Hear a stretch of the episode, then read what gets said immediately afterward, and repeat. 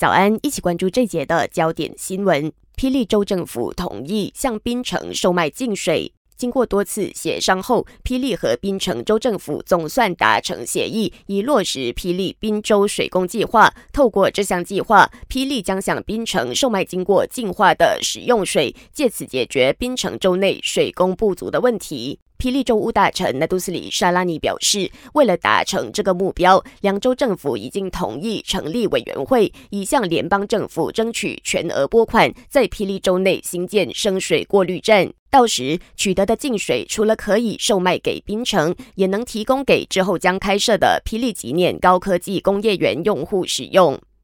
受到大雨影响，霹雳和雪兰莪依然有部分地区传出水灾灾情。根据国家天灾管理机构数据，截稿前两周合共有六百一十五名灾民滞留在临时疏散中心。随着东北季候风带来的降雨，导致水灾发生的风险提高。国能 TNB 表示，当局已经做好了应对准备，以确保水灾期间的电能供应能获得有效管理。而季候风的威力将持续席卷我国。根据气象局预测，西马东部、北部以及沙巴东部地区在十六号到十八号，也就是下个星期四到星期六之间，可能会连续迎来季风降雨。最后，本台正在招募新闻主播，欢迎符合资格者将履历表和一分钟的新闻录音发送到 newsroom at astro dot com 的 m